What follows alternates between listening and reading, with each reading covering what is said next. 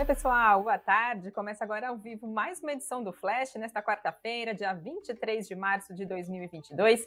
Eu sou Fabiana Ortega e vamos lá para os 15 minutos mais valiosos do seu dia. Hoje a gente traz do IRB Brasil referente ao mês de janeiro. Vamos também falar dos balanços do quarto trimestre da Copel e também da Vibra. Além disso, a gente também traz atualizações da notícia envolvendo a 3R Petroleum, que teria feito proposta por polo da Petrobras. Vamos também falar sobre a Itaúsa vendendo ações da XP temos outras notícias aqui do dia para vocês ficarem bem informados. E vamos lá para o destaque do Flash de hoje. A gente começa falando então do grupo ressegurador de resseguros, né, no caso o IRB Brasil, que registrou um lucro líquido de 114 milhões de reais no mês de janeiro, de acordo com o relatório que foi enviado pelo ressegurador, a SUSEB, que é o órgão regulador do setor. Esse resultado é bem maior do que o número apresentado pela companhia no mês de janeiro do ano passado, quando o IRB teve lucro de 17 milhões de reais, de 17 milhões e 900 mil reais. Essa melhora nesse resultado na passagem do mês de janeiro do ano passado para janeiro desse ano se refere principalmente a um efeito não recorrente. O que, que aconteceu então? O IRB venceu uma ação judicial que trouxe um ganho de anti de impostos, né, de 110 milhões e 200 mil reais, que acabou então impulsionando esse resultado do mês de janeiro do IRB. A companhia apurou um avanço de 25,8% nos prêmios emitidos no período para aproximadamente 1 bilhão de reais. Já as despesas com sinistros permaneceram praticamente no mesmo patamar de janeiro de 2021 e somaram 293 milhões e 900 mil reais. Em relação ao índice de sinistralidade, ele ficou em 68,4%, o que representa uma, me uma melhora de 2,2 pontos percentuais em relação ao mesmo mês do ano anterior. Hoje, papéis de IRB, por volta do meio-dia, avançavam 0,92% e mais cedo, logo na abertura do pregão desta quarta-feira, papéis de IRB estavam em alta de 3%. Trouxe aqui uma análise, então, divulgada pela Genial Investimentos, né, um relatório divulgado nesta quarta-feira, repercutindo esses dados apresentados pelo IRB Brasil. E Genial Investimentos diz que IRB teve um lucro é, impactado positivamente né, por essa ação judicial no valor de mais de 110 milhões de reais e que, se for descontado o impacto dessa ação judicial, o resultado do IRB Brasil teria sido de 3 milhões e 900 milhões de reais. Isso representa uma queda de 78% em em relação ao resultado de janeiro do ano anterior. Genial Investimentos disse ainda que após um prejuízo de 371 milhões de reais registrado pelo IRB Brasil no quarto trimestre de 2021, a companhia apresentou uma recuperação agora no mês de janeiro, os prêmios voltaram a crescer e o índice de sinistralidade também diminuiu em relação ao reportado no quarto trimestre da companhia.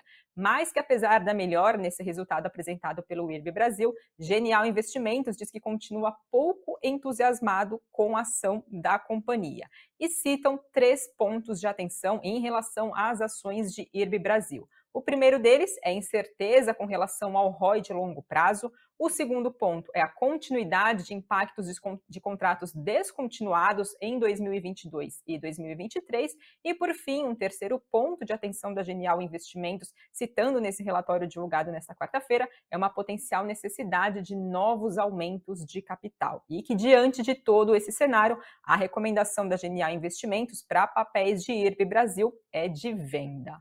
Então, para você que é investidor, tem ação de IRB Brasil, comente aqui no, nos comentários né, aqui do nosso vídeo para saber, então, a opinião de vocês. Inclusive, também lembro vocês que temos no nosso canal aqui no YouTube uma entrevista com o Barsi, que tem papéis de IRB, então vale a pena também vocês conferirem a visão dele em relação à companhia. E seguindo aqui entre as notícias do nosso cenário corporativo, também tivemos divulgação de balanços referente ao quarto trimestre de 2021, mais empresas divulgando seus resultados. Separei aqui a da Vibra, que é a maior distribuidora de combustíveis do Brasil, que informou que teve um lucro líquido de 1 bilhão e 25 milhões de reais no quarto trimestre. Isso é uma queda de 67,4% em relação ao mesmo período do ano anterior. No acumulado de 2021 como um todo, o lucro caiu 36,1% para 2 bilhões e 490 milhões de reais. Apesar desse recuo, esse resultado superou as expectativas de analistas consultados pela agência de notícias Reuters, que esperavam um lucro de 671 milhões de reais. Em relação ao EBITDA, que é a capacidade de geração de caixa da companhia, a empresa empresa alcançou 1 bilhão 590 milhões de reais, isso é uma queda de 1,1% no comparativo com o quarto trimestre do ano de 2020. Em relação ao ano de 2021, o EBITDA ajustado subiu 30,8% a 4 bilhões 980 milhões de reais. E a empresa diz que o quarto trimestre de 2021 foi também marcado pela elevação dos preços das commodities que, que são comercializadas pela companhia, o que acabou então por produzir um, um usual efeito positivo de estoques nas margens do setor. Falando agora da receita líquida da empresa, ela somou 30 bilhões 270 milhões de reais no quarto trimestre, isso é um avanço de 61,6% em relação ao mesmo período do ano de 2020. Já no ano de 2021, receita avançou quase 60% para mais de 130 bilhões de reais. O volume de vendas no ano aumentou 4,7% para mais de 38 milhões de reais. O BTG Pactual diz que teve a companhia teve um, for, um final forte para o ano passado, marcando o nascimento de uma nova Vibra, que o ano de 2021 marcou o início de um novo capítulo para a companhia, um novo nome, um novo CEO e também um lançamento de uma nova estratégia para diversificar os negócios e focar no crescimento futuro de baixo carbono da companhia. E com isso, então, viu os números positivos no quarto trimestre de 2021. BTG ainda diz esperar menos dividendos à frente da companhia, pois a Vibra deve preservar a liquidez em meio a um início mais volátil, agora do ano de 2022, e recomenda a compra do papel com preço-alvo de 35 reais por ação. A Levante Investimentos diz que a Vibra Energia encerra um ano desafiador como uma nova empresa, não apenas também com uma mudança de nome, mas se tornando uma verdadeira corporation com foco em soluções de energia e não apenas na distribuição de combustíveis. Em relação ao futuro da empresa, Levante Investimentos diz ver a companhia muito bem posicionada e pronta também para se beneficiar da transição energética rumo à economia de baixo carbono. E que desde a saída da Petrobras, a Vibra conseguiu melhorar consideravelmente a sua, é, a sua eficiência operacional, reduzindo os gaps que tinha em relação aos seus concorrentes privados, além também de melhorar as suas margens e a sua estrutura de endividamento. Apesar desses resultados terem sido analisados como positivo, o papel de Vibra hoje estava em queda por volta do meio-dia, o recuo era de 0,30%.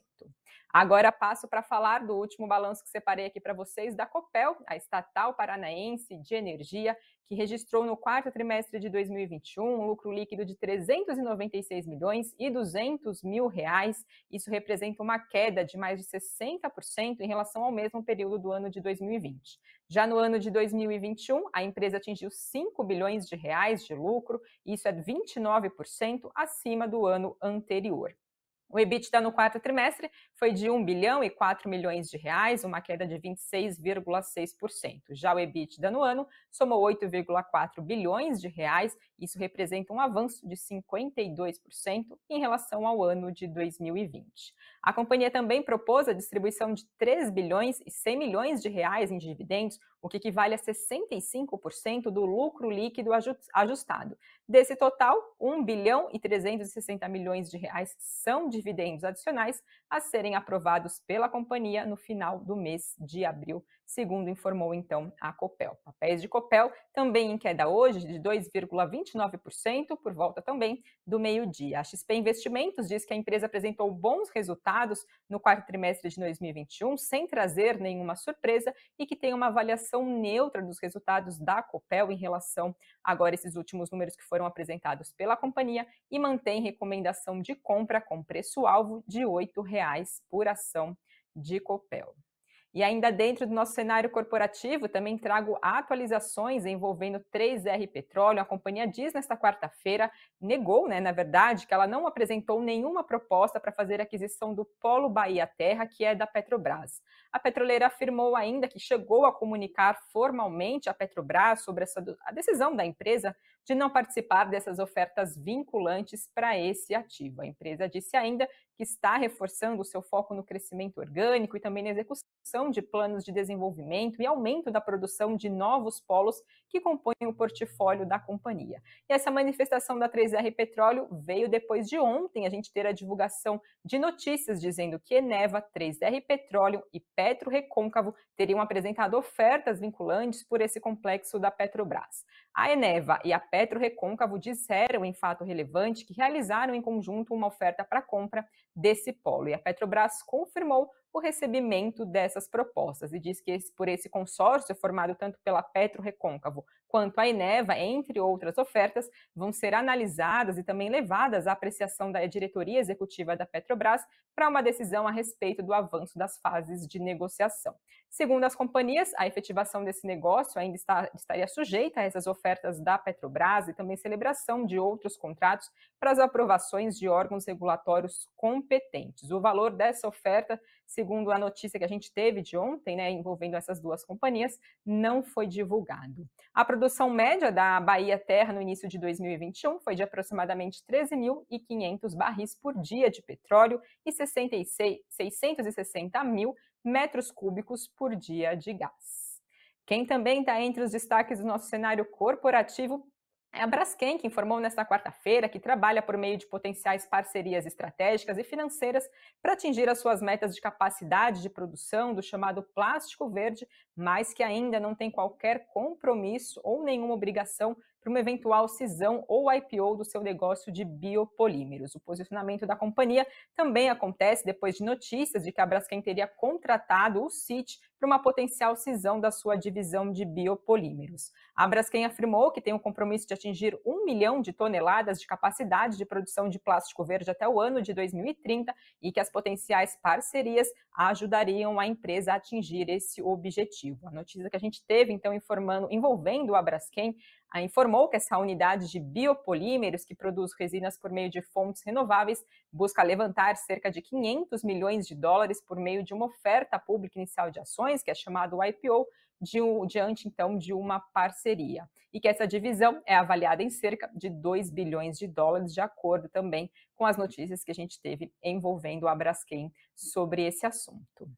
Falando agora de Itaúsa, também temos novidades da companhia. A holding anunciou hoje que vendeu 12 milhões de ações classe A da XP, o que representa 2,14% do capital total da corretora por 1 bilhão e 800 milhões de reais. Com isso, a Itaúsa passa a deter 11,51% do capital total da XP e 3,63% do seu capital votante. A Itaúsa diz que a alienação acaba acontecendo por meio da decisão estratégica da Itaúsa de reduzir a sua participação na XP, conforme já foi divulgado anteriormente dessa decisão da companhia, por não se tratar de um ativo estratégico, como também da necessidade de recomposição de caixa da hold em função dos últimos investimentos que foram realizados. A Itaúsa também diz que, a depender das condições do mercado, pode vender mais até 24 milhões de ações ordinárias classe A da XP nesse ano, de um total de cerca de 64 milhões e meio de papéis que possui agora. Essa venda realizada vai ter um impacto positivo de 1 bilhão e 100 milhões de reais no resultado do primeiro trimestre de 2021, líquido de impostos, segundo então informou a Itaúsa. Lembrando que a Itaúsa já vendeu uma fatia de 1,39% do capital da XP no ano passado, levantando 1 bilhão e 200 milhões de reais, e os recursos, segundo a companhia, foram destinados para os acionistas da holding por meio de distribuição de juros sobre capital próprio. E falando de proventos, temos companhias anunciando pagamento de proventos, pagamento de juros sobre capital próprio. A primeira delas é a VEG, que divulgou que vai distribuir 154 milhões e 200 mil reais em juros sobre capital próprio, isso equivale a 3 centavos por ação. O valor líquido né, da zero um pouco menos de 3, perto ali dos 3 centavos de ação, né, já deduzido o imposto de renda, e esse pagamento vai acontecer para quem tiver posição acionária agora no dia 25 de março de 2022, e o pagamento acontece no dia 17 de agosto de 2022.